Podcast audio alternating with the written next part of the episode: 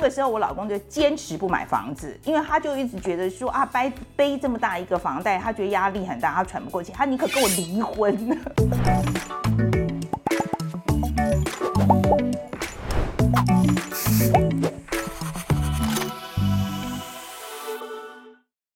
好，我是范琪飞，欢迎收看《匪夷所思》啊。我们今天是要炼金了啊。不过今天的炼金呢，我们谈一个很特殊的话题啊，是要谈买房子，但不是一般的买房子，是我们女生买房子。OK，那我们今天特地邀请到也是一位女性啊，来跟我们谈一谈这个女生买房子这个话题。那我们邀请到的是永丰银行零售商品部的部长李真如，来，真如跟我们观众打个招呼。大家好，我是真如。嘿，真如，今天在开始之前，我要先跟你分享一个故事哈，就是说那时候我在呃美国的时候，我跟我老公大概结婚个四五年，然后那个时候就是我真的觉得我们我应我们应该要买房子了，就是我们那个时候我说实在我都已经四十几岁了，OK，他都快五十了，我觉得我们应该要买一个房子了。可是那个时候我老公就坚持不买房子，因为他就一直觉得说啊，背背这么大一个房贷，他觉得压力很大，他喘不过气，他宁可跟我离婚。OK，我是说真的，他宁可跟我离婚，他都不肯，就是他就是不要买那个房子。我真的很气耶！我是说真的，我真的很气。后来发生什么事？后来呢，我就拿了那笔钱，我就回台湾自己买了那个买在台湾买了个房子，因为我在美国贷款，我得要靠他。可是我回台湾贷款不用靠他嘛，哈，所以我就自己在台湾买了，用用我自己的钱在台湾就买了一个房子。可是我是说真的，没有买那个房子，我可能真的会跟他离婚，因为我很气，因为我觉得买房子这件事情是这跟我们的人生目标有关系嘛。可是那时候怎么讲都没有用哎，真的怎么讲都没有用哎，他就是觉得说这个事情跟他的人生目标不符合，我所以我觉得这个事情真的是讲到破局这样子，在你你的这个工作的经验里面，是不是有听到很多这种声音？对，我觉得像这种人生大事，然后又一定要有共识才能够进行，是很多女生共同的委屈，就是明明是我们两个一起要的一个家。可是你不说 yes，好像我们就不能够够，就是这个房子不管买什么地点、什么价位，然后什么样的状况，好像都要男生点头了，我们才能够去进行。可是女生对家的渴望是完全不一样的，对，真的很不公平哎，真的真的很不公平。我觉得这个房子不是只有房子而已，对，All right，这个还。关乎我们接下来下半下半辈子怎么过，right？我觉得这是一个很重要的问题。可是我是说真的，我觉得这个女生的这个自由度真的很少。所以跟我们大家谈一下，就是你们因为这样子就开发了一个产品，对不对？然后那个产品叫做什么？女人家，每个女人都值得拥有自己的家，这就是我们的动心起念。我们想要鼓励不同生活形态的女生，不只是已婚的，你是单亲妈妈，或者是单身，或者是你已经呃只有宠物。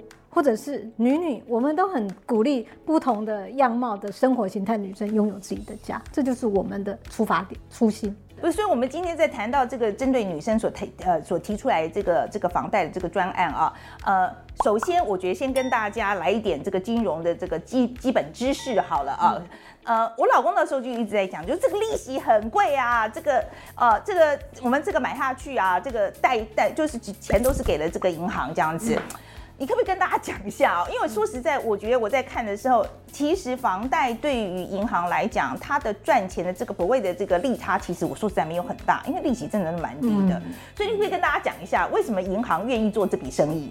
对，呃，从银行的角度，第一个，我贷款的是给一个人，那这个客人买房子大概就是一次两次，一次就是二十年、三十年。这个对银行来讲是一个长期的客户经营的关系。我可能你可能后来会有一些理财的需求啊，或者是支付的需求。所以第一个，银行喜欢这种长期经营的客人。那第二个，这个房子是有担保品的。如果客人真的缴不起的时候，我还有这个担保品是有价值的。从银行的角度来讲，从人跟物对银行来讲，这都是很好的。利息虽然低，但是我一次可以收十年或者是二十年。哦，没有一个产品可以这么 long term 的跟客人往来，然后跟银行往来。跟我们讲一下，就是这个女人家的这个金融产品，它的特色到底是什么？我们观察到，就是男生他可能比较注意就是利率啊、期间啊，可是女生的需求发生的比较早。比如说他在租房子、买房子的时候，他会算我到底怎么样会比较划算，我的人生阶段应该什么时候要开始买房。然后有了房子以后，他其实会关心这个空间对我来讲适不适合，有没有人可以来帮我打扫，好，我的安全性是怎么样。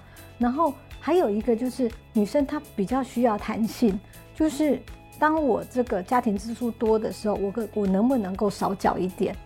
然后当我有一笔资金进来的时候，我可不可以弹性多缴一点？那我还掉的本金。能不能变成一个家庭的周转金，或者是我一个理财的动用金？这些都是女生会比较在思考的部分。对我觉得不太一样。男生通常只问我们啊，你乘数多少？啊，利率可以给我多少？就这样。可是我们观察到女生的那种对家的想象是有前中后的区别的。我在租房子、买房子的时候，看房子的时候，忧虑就已经开始了。那我决定了这个房子，我到底要？先缴利息呢，还是本利摊？我要缴二十年呢，还是要缴三十年？我要不要有一些投期款留下来做装潢款？那接下来像甚至燕屋，或者是搬家，还有搬家以后每个月的清洁，这些其实过去都没有银行在做这样子前中后的旅程的这种服务。可是我们的观察是。这些才是女生成家的一个过程，我我们应该去 take care 这些不同的需求，所以动心起念就是从关心女生身边的女生开始的。所以这个金融产品本身，它的跟一般的房贷到底有什么不一样？哦，比如说前面我们就会有一个租跟买的试算，我们给了一个很简单的你的租金啊，然后你的。你的押金啊，然后你租金的成长率，还有你买房子的头期款，然后可能预预期未来的那个成长性，你就可以有一个流动性的试算，你会知道你的租金的支出，还有未来的房价，你可以去看看十年、二十年以后这个差别在哪里，然后你可以依照你自己的心里所想的一个东西去决定你什么时间点要买房，要买在哪里。所以这就是我们给客人第一个在买房前，你就可以想想看。那我到底要租要买？我想要贷多少钱？我需要多少成数？我需要多少利率？所以其实现在的女生她自己都会上网去找一些知识型的网站，关于买房啊，或者是房贷。那我们把这些东西整合在我们房贷的前面的服务了。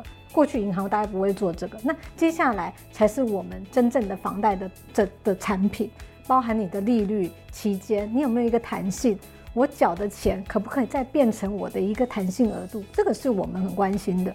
还有我们的客人告诉我说，他想要在台北市买一个十平或十二平的房子，他是一个单亲的妈妈，他说他不知道银行愿不愿意贷给他，所以他也没办法一家一家打电话去问。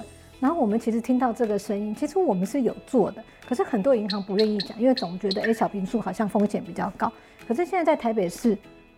你三十平的房子至少要三千万，但是你即便是小平数也要一两千万。其实是这些女生其实最大的需求其实在这里，所以我们也把类似这种小平数的东西也包到我们的产品里面去。还有，如果你是有六岁以下的孩子，我们的手续费可以减免。这些都是在关心女生作为呃作为我们产品包装的一个出发点。嗯，是。在利率上有没有比较优惠？我们这个这个女人，我觉得我在想，第一个就是说，那利率上怎么样？对对，这个是最直接的。嗯，我们在包装利率的时候，我们看过我们过去的一些 profile，呃，男生的房贷借款人的比例是比女生高的。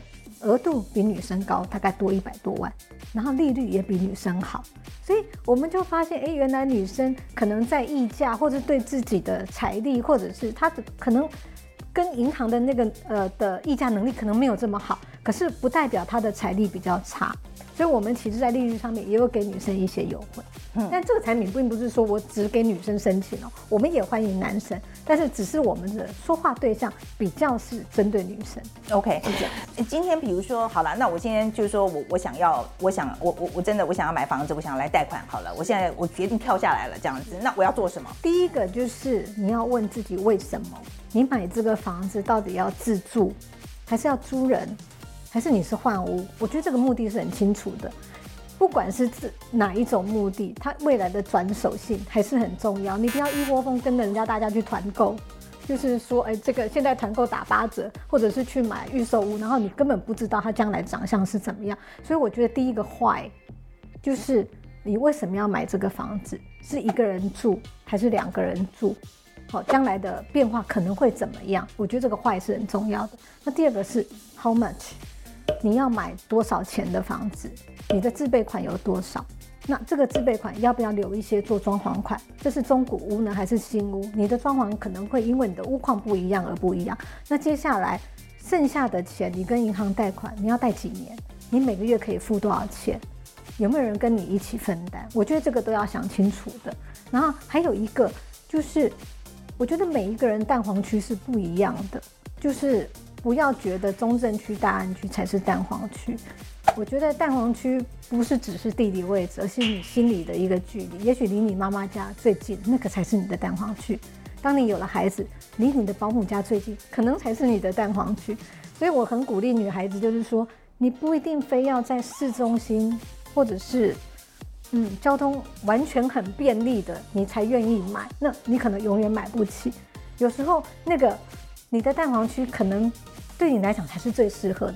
所以其实最后还是回到你为什么要这个房子，嗯，你的想望是什么？我觉得这个是很重要的。嗯，其实我自己都不会想要买在蛋黄区，哎，我我其实我买在蛋黄区唯一的原因是因为我觉得它可以比较保值。只有这样子而已。OK，可是因为我觉得应该一就是工作的形态，我甚至常常在想，我就住新北也不错，我甚至觉得桃园也可以啊。对，如果说你的生活形态是可以配合的话，对，尤其我觉得现在远距工作以后，我觉得那个地理距离相对不是那么那么的重要，所以现在移出台北市的人特别的多，然后可能移入台北跟呃新北跟桃园的人。是是是比台北移出的还多的，对我觉得这个就是时代的改变，所以其实我们也是在鼓励，就是说，呃，你有对家有不同的想象，然后你有不同的需求，你可能回到你自己真正的需求，我觉得那个是比较重要的。嗯，另外一个是我觉得房贷哦，真的是我我觉得像像我老公罗伯特那时的顾虑哦，我也不能说他完全不对，因为他这的确是一个很长的贷款的时间，然后。其实这中间人生会发生什么事情很难讲，所以有没有什么弹性啊？这个弹性其实有两个部分哦，一个就是说我们刚刚提到的宽限期，它可以只缴利息。那通常银行会给客人大概一次就是两年，那事实上宽限期可以到五年，所以你两年缴完了，你下一次你想要申请两年或三年，你可能又要再跟银行申请一遍。可是我们现在把它做在线上。所以你可以自己在线上决定我什么时候要开始弹性缴款，只缴利息。那你最多你钱多的时候，你也可以弹性缴款，缴两倍本利的两倍。而且你只要一设定，下个月就生效了。那这整个的弹性期间最长利息就可以缴到五年。那你可以按照你自己的人生阶段去决定我这个五年要怎么样分配。你也不用跟银行往来，你只要在线上来申请就好了。那第二个是本金，就是说我。一千万的房贷，我本金一直在摊还嘛，那还掉的本金，我可不可以再拿出来利用？过去那种一次性的房贷，反正你还掉就还掉了，抵押品还在银行，你其实没有办法，你除非再重新设定再去增贷。可是我们现在有一种叫做回复型的房贷，你还掉的本金就变成你的小金库，你还掉一百万，这一百万就变成一个循环的额度，你可以拿出来做周转金，可以投资理财，我们是一日一日计息的，所以这个。便利性就还给了客户，所以我们也在女人家这个产品里面把它包进去。一开始我就鼓励你申请这种弹性的、这种回复型的一个额度，你不用到时候需要的时候再来找银行。对，这个弹性一开始就给你，所以在线上申请就好，这很方便呐。这个我怎么以前都好没有听说过？这是最近的事情嘛？对，因为其实跟疫情也有关系。在疫情这段时间，客人其实还是有看房子、买房子的需求。然后我们的数位团队就是客人在线上申请以后，他会跟他联络，然后补一些资料，不管是人的资料还是你担保品的资料，然后你就在线上做呃做做这些申请，然后我们会去帮你做鉴价。等到整个。完成了，我们再去你的府上或你指定的地方跟你做签约对保。所以签约对保，我还是要面对面看过一次。那这个东西，我们后来发现，其实租客的工程师超爱的哦。他们工作太忙了，也出不了那个实验室啊，或者是工厂，所以他们很喜欢我们这样的一个服务。那我想，其实未来这会一个趋势。我们现在甚至也有跟中介公司合作，他们现在的客人看完房子以后，直接可以在线上找银行。给他估价，给他给我利率跟费率。他如果喜欢的话，我们现在正在串，他未来就可以直接透过中介的网站，然后就在做银行的申请了。所以我觉得这个一定是未来的一个趋势。我们刚刚讲到这个回复型的贷款这个部分啊，这个实际的操作，你可以再跟我们讲多一点。呃，比如说你今天有一个一千万的房子，我借给你了八百万，那我们的回复型就是你只要本金还了，比如说你八百万，你还了五十万的本金，这个五十万就自动变成你的一个小金库，它就是一个类似信用卡的额度，可以循环使用的。然后你用多少，我就一日计息，所以你再还的五十万，它又变成了一个额度。所以你还多少本金，你的额度就有多少，这是属于回复型的这一个定义。它的好处就是说，你到时候需要用钱的时候，或者有一些周转啊，或者是一些投资理财，你不用再去找银行了。这些小金库就是你一开始申请的时候就已经有设定的了，你还多少本金就有多少的额度。这个是把这个弹性跟自由还给客人，我觉得这是很重要。所以我们在女人家里面也设计的这样的一个机制，就你来申请，我就是给你这样的。我就是建议你把这个回复型的额度一起申请。我觉得这个就是多很多安全感嘛，好，就你随呃随时身边会有一笔钱，你是可以马上动用的。有什么急用，你就可以马上意外怀孕，比如说像这样子，就可以马上的有一笔资金可以运用这样子。是，所以当初会做这个女人家的这个这个产品啊，你跟我们分享一下背后的故事好不好？我们其实就是从身边的女生开始的。我们的同事里面有一些是刚毕业，他在租房子，他跟他的猫啊狗啊住得很好，可是房东不给他租房子，他说我的我的房子不愿意有有宠物这样子。然后也有刚结婚几年的女生，其实很想要有自己的空间，然后跟公公婆婆住，怎么样都觉得好像不是自己的家。然后也有一些北漂族，他已经决定他就是 single 了，他就是要单身，但是妈妈上来的时候没有地方可以住。所以其实这些我们也都放到我们的微店里面，那这些故事都是我们身边的故事。所以其实动心起念是从我们身边的女生开始的。我们甚至做了一个客户的访谈，她是一个单亲的妈妈，就说她想要在台北市买一个十平、十五平的房子，可是她都不知道银行会不会贷款给她。那其实这些担心，我们其实才知道说哦，原来客人离离金融这么远，就是。他们不太觉得自己有那个能力可以做这件事情，对那个成家的渴望充满了忧虑。对，所以我们很想从这个角度出发去帮助客人。你们本来不是好像有想取个名字叫粉红带，后来为什么不用粉红带，粉红带是我们那时候在呃在规划这个房子，呃在规划这个产品的时候，我们群组的名称。然后其实有点反讽，因为我们觉得女生为什么一定就是要粉红色呢？那其实我们都是很中性的，所以其实是有一点反反讽的名字。那后来慢慢的就发发展到，就是我们希望每一个女人都拥有自己的家这样的一个概念，所以才叫做女人家。好，那你们现在有没有想出来，就是银行除了中间金流之外，它还可以担任什什么角色吗？中间的金流主要就是我把钱借给客人，可是事实上我们刚刚提到的前面他在租房或买房或者是选房子的时候的那个协助，我们已经在网站上面做做了一些的那个功能。还有买房以后的，比如说他要验屋，我过去买房子验屋的时候交屋了，我才发现我的那个浴缸的水不能漏，可是我完全不知道原来这个时候验屋的时候应该要要考虑的。所以，我们也有验屋的服务，然后也有搬家的服务，然后还有未来你就是需要家事清洁的服务，这些都是从我们女生日常的那种需求所发展出来。可是男生完全不管这些事情，所以前跟后是我们很 care 的。那刚刚中间除了金流以外，我们还有呃，比如说我们的小家贷，就是针对小平数的一个贷款，然后自动减息，就是如果你缴息正常，我第三年自动就降。零点零一个 percent 给你，你不用来跟我申请。好像这些弹性其实都是我们包在金流以外的东西。嗯，对，我觉得我自己就是那个有清洁服务啊这些东西，我没有想到说银行现在也可以帮你，也可以协助。可是我们都是自身需要，然后去想的。哇，好厉害！这真的好厉害，因为我从来没想过这银行也可以帮你想这个我就是因为自己验屋验到那样子，我就觉得很丢脸啊！怎么会那个浴缸不能用呢？但我完全不知道，人家现在有专业的验屋公司可以帮助你做这件事。OK，我知道你们这个产品啊，其实设计的很好，甚至还得了这个得了一个奖，叫“女人迷 DEI 多多元共融愿景奖”。你跟大家解释一下好不好？这是一个什么样的奖？其实多元共融在台湾的那个推广还没有这么的普遍，那它其实是永续指标的其中一项。那今年女人迷第一次来做这个倡议，然后有很多的产业参加，可是大部分是服务业或外商，好，比如说职场的友善啊，然后性别的平等啊，你不能有霸凌啊或歧视啊，不同的性倾向你应该要尊重啊，类似这样子。可是大概没有金融业拿自己的产品去参加这个多元共融。那我们会想，是因为其实我们过去的房贷产品就是很刚硬的、冷冰冰的。可是我们已经从女生的需求开始做出发，这是两性平等的一个。我们是不是可以让房贷的那个产品，让两性都觉得，哎，我可以很容易接近他，我的贷款条件不会差太多，这是我们的动心起念。所以我们才并不是为了这个奖，我们才设计这个产品的，而是 设计完了以后，我们觉得很符合这样的精神，所以去参与这样的一个倡议。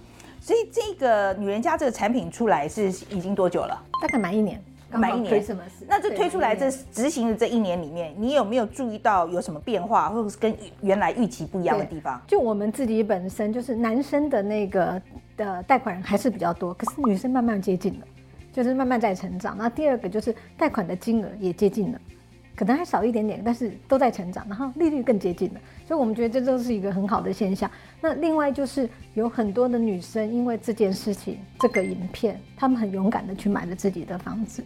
好，然后，呃，买了以后，可能先生本来不支持的，后来原来他们觉得，哦，原来有一个自己的家的感觉，跟租房子就是不一样。嗯，对，所以我们我觉得我们鼓励到很多那种，呃，想要成家，然后又有点犹豫的那样的女生，所以我们的那个产品的诉求还有影片引发了蛮多的共鸣，然后，呃，也有一些报道，就是，哎，怎么会？金融业想要做这件事情，说实在，今天讲到这个议题哦，我其实是真的蛮有感的哦。像我觉得在台湾还好，很多很多发展中国家其实女性很弱势。那其中一个原因就是说，他们真的银行都不愿意贷款给他们。所以我觉得这其实，在女权的发展上非常重要。所以，我我觉得永丰有注意到这个事情，我是真的蛮感动的。还真我觉得是有。有注意到这个这个问题，蛮不错的。是女人家，每个女人都值得拥有自己的家。嗯，哎，非常谢谢真如今天来跟我们分享，谢谢，谢谢。